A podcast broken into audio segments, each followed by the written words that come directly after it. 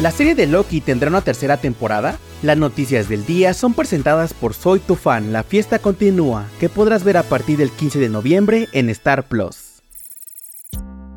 Comenzamos con buenas noticias para los fans de The Voice ya que se han liberado los primeros detalles sobre la temporada 4, la cual ocurre un mes después de los acontecimientos en Gen B. Butcher sabe del virus para acabar con los supers, y Homelander será juzgado por cortarle la cabeza a un hombre con su láser. Además, la temporada 4 dará paso a la temporada 2 de Gen B. Previamente, Vernon Sanders, jefe de televisión de Amazon y NGM Studios, insinuó que podría haber más spin-offs de The Voice en el futuro. La nueva temporada llegará a Prime Video en 2024.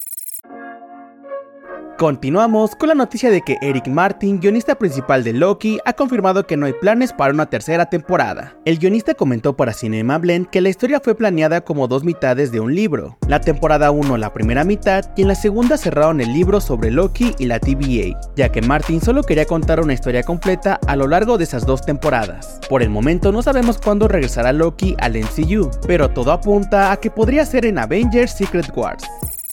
Para terminar, les contamos que Marvel ha retrasado cuatro películas del MCU. Con el fin de la huelga de actores, The Walt Disney Company anunció movimientos en su calendario de estrenos, afectando el final de la fase 5 del universo cinematográfico de Marvel y el inicio de la sexta fase. Capitán América 4, Thunderbolts y Blade llegarán a cines hasta 2025. Deadpool 3 será la única película de Marvel Studios que veremos el próximo año, exactamente el próximo 26 de julio de 2024.